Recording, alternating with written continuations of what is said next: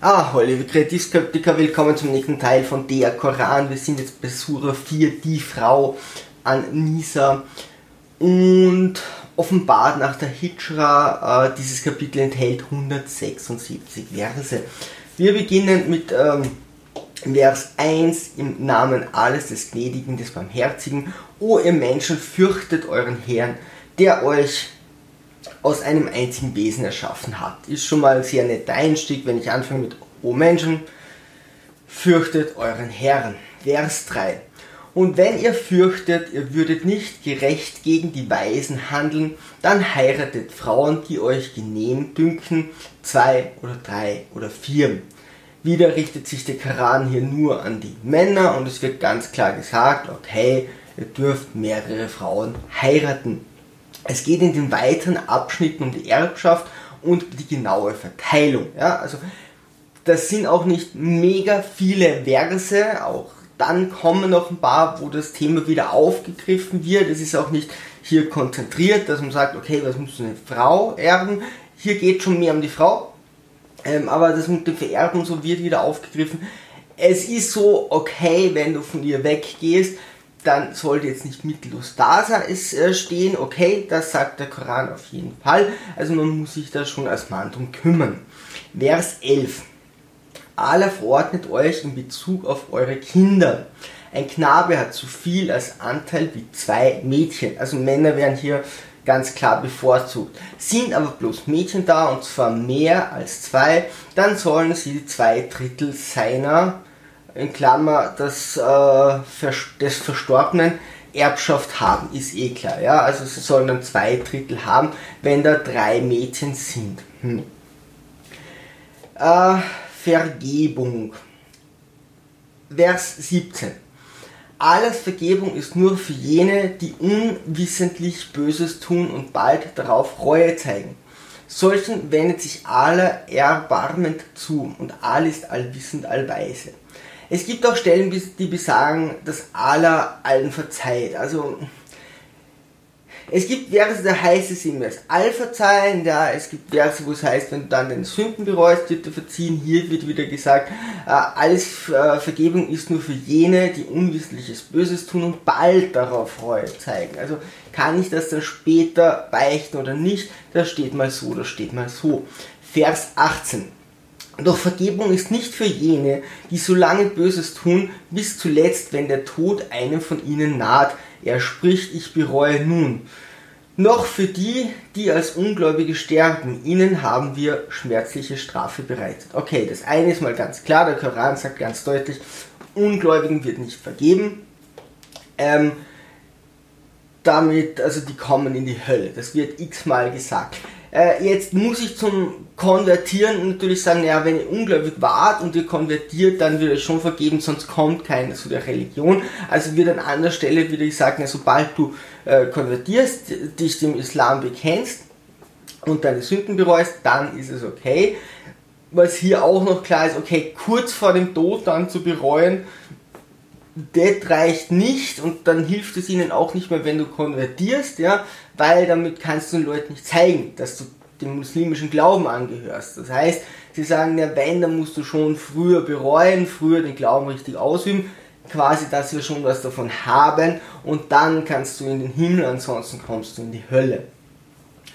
Ein Bereuen vor dem Tod bringt also nichts mehr und äh, wieder wird erwähnt, dass Ungläubige die Feinde sind. Es geht weiter mit wenn Männer ihren Frauen etwas schenken, so dürfen dies, diese es behalten. Also äh, das ist auch nicht okay, dass man einer Frau was gibt und dann sagt, boah, jetzt habe ich eine hübschere Frau gefunden, jetzt schenke ich dir das, gib mir das zurück oder ihr das später wieder wegnehmen. Vers 22. Und heiratet nicht solche Frauen, die eure Väter geheiratet hatten, außer das sei bereits geschehen. Es war schändlich, zornerregend und übler Brauch. Vers 23, verboten sind euch eure Mütter und eure Töchter und eure Schwestern und so weiter. Okay?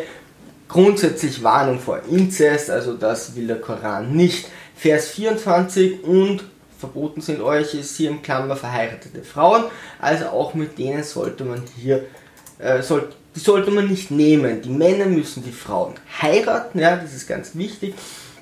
Der Vater muss bezahlen damit jemand seine Tochter heiratet. Das wird auch hier jetzt im, im Weiteren klar gesagt.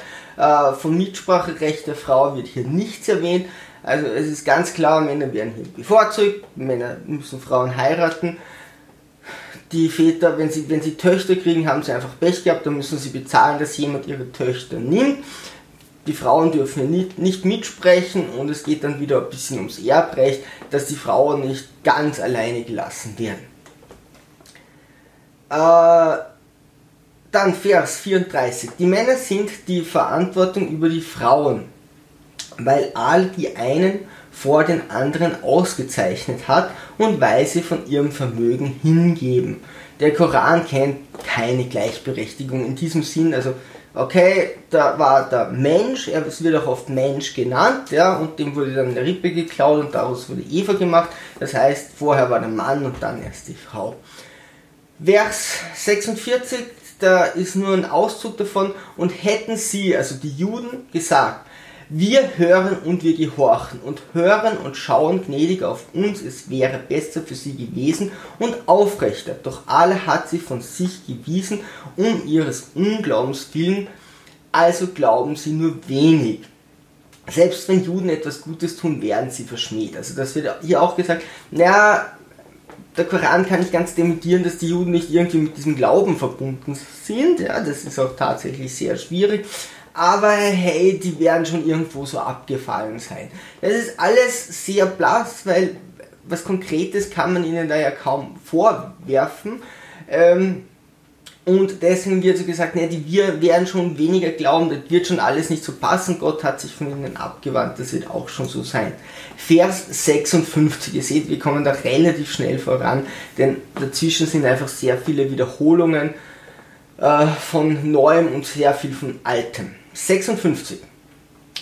Die unseren Zeichen glauben, versagen, die werden wir bald ins Feuer stoßen. So oft ihre Haut verbrannt ist, geben wir ihnen eine andere Haut, damit sie die Strafe auskosten. Wahrlich, all ist allmächtig, allweise. Da wird all vergebend und all erbarmen und so mal absichtlich weggelassen, ja, weil wir wollen hier nicht, dass sie verbrennen und dann nicht mehr leiden müssen, dann kriegen sie eine zweite Haut und dürfen nochmals brennen.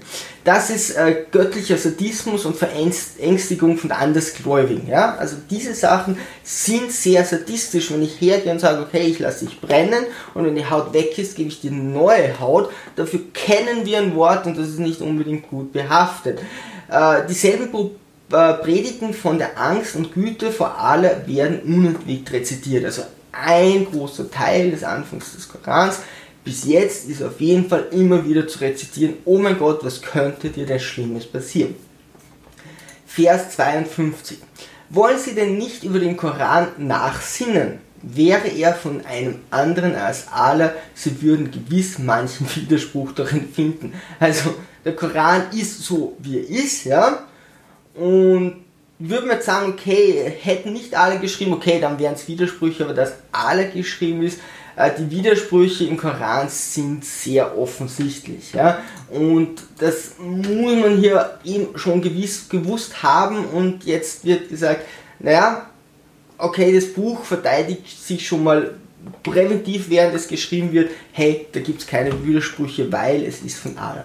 Es geht weiter, Auftrag zur Ablehnung oder zum Kampf gegen Andersgläubige. Okay, das wird immer wieder äh, wiederholt. Vers 92. Keinen, keinem Gläubigen steht es zu, einen anderen Gläubigen zu töten, es sei denn aus Versehen. Okay, es folgen Regeln für die Wiedergutmachung eines Mordes. Ja, was gerade in der damaligen Zeit wahrscheinlich so noch leichter passieren hat können. Heute haben wir äh, Gesetze, die hier auch Angst schüren sollen natürlich. Ähm, da gibt es aber Wiedergutmachungsregeln. Vers 89, äh, 98. Ausgenommen nur die Schwachen unter den Männern, Frauen und Kindern, die Außenstehende sind, einen Plan zu fassen oder einen Weg zu finden. 99. Diese sind es, denen aller bald vergeben wird, denn alle ist allvergebend, allverzeihend nur äh, die Männer zählen. Also ausgenommen nur die Schwachen unter den Männern, Frauen und Kindern, die Außenstehende. Also das ist alles was anderes. Ja, sogar schwache Männer werden hier extra noch äh, ausgeschlossen. Und hier ist Allah wieder mal all verzeihen. 101. Und wenn ihr durch das Land zieht, dann soll es keine Sünde für euch sein, wenn ihr das Gebet verkürzt, so ihr fürchtet, die Ungläubigen würden euch bedrängen. Wahrlich, die Ungläubigen sind euch ein offenkundiger Feind. Der Koran versteht hier die Regeln auf äh, Realsituationen anzupassen. Zumindest zum Teil macht das der Koran, dass er sagt, naja, natürlich könnt ihr in Situationen kommen, wo es nicht so gerne gesehen wird, dass ihr betet, wenn ihr jetzt auf Reisen seid, in Ländern, die einen anderen Glauben haben. Okay, dann ist es in Ordnung, wenn ihr das mal ein bisschen eindämmt und so, um hier nicht irgendwas offenkundig zur Schau stellen, was ein Problem werden könnte. Dennoch schafft er dies nicht, ohne alle Andersgläubigen als Feindbilder darzustellen. Es ist ihm schade, dass er dann sagen muss, die anderen sind Feinde. Man könnte auch sagen, hey, passt euch die Situation an, glaubt an eures, ja, und die anderen dürfen an ihres glauben. Aber damals hat man diese Religion eben so verbreitet. Weiter. Die Waffen müssen beim Gebet beschützt werden, damit sie nicht von den Ungläubigen gestohlen werden. Also es gibt sogar ein extra, Gesetze oder, oder Regeln, die hier sagen, hey, wenn ihr betet, dann dürfen schon ein paar nicht mitbeten, die sollen auf die Waffen aufpassen und die gehen dann beten und ihr geht nachher auf die Waffen aufpassen. Also sogar das wird hier äh, hereingenommen. Dann äh, Vers 129. Und ihr könnt kein Gleichgewicht zwischen euren Frauen halten, so sehr ihr es auch wünschen möget aber neigt euch nicht gänzlich eine zu, also dass ihr die andere gleichsam in der Schwebe lasset. Das finde ich eine sehr spannende Aussage. Also Mann hat mehrere Frauen und hier weiß der Koran, okay, du kannst nicht alle gleich behandeln, du wirst eine bevorzugen, aber er sagt, hey, du musst dich schon ein bisschen um alle kümmern und nicht, wenn du eine nicht so gern magst, dann lass du die ganz links liegen. Okay. Äh, weiter sind jetzt einfach Wiederholungen. Wir waren jetzt bei 129 und springen dann zu 171. Es wird wiederholt, alles sieht gute Taten, auch wenn man es nicht offenkundig macht. Ja, also tut Gutes. Es müsst ihr nicht jedem sagen, sondern das weiß dann Allah. Der Frat Moses äh, Volk an Allah, das wird immer wieder, immer wieder, immer wieder gesagt, oh mein Gott, die haben alle verraten.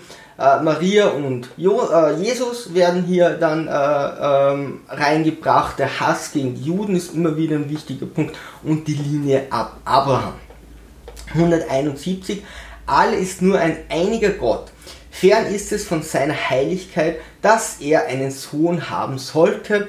Sein ist, was in den Himmeln und was auf der Erde ist, und aller genügt als Beschützer. Wiederholung, ganz wichtig, Jesus ist nicht Gottes Sohn. Ja, also das ist ein Grundpunkt, der dann äh, den äh, Islam oder den muslimischen Glauben, den Islam hier deutlich vom Christentum und vom Judentum unter, äh, unterscheidet. So, und dann geht es noch weiter. Die Sura endet mit weiteren äh, Erbanweisungen und die Sura äh, man könnte fast sagen, das ist die Suche der Wiederholungen. Also hier sind wirklich sehr viele Wiederholungen. Es gibt Erbanweisungen, okay, die sind ja auch drin. Und das war schon mit der vierten Sura, die Frau. Wenn ihr dazu irgendwas zu sagen habt, okay, da fehlen jetzt doch äh, größere Teile, aber für mich war da jetzt nichts Neues oder nichts, was was anderes ausgesagt hätte, sonst einfach ab in die Kommentare. Liebe Sturmtrotzer, segeln wir straff halten und auf zum Horizont.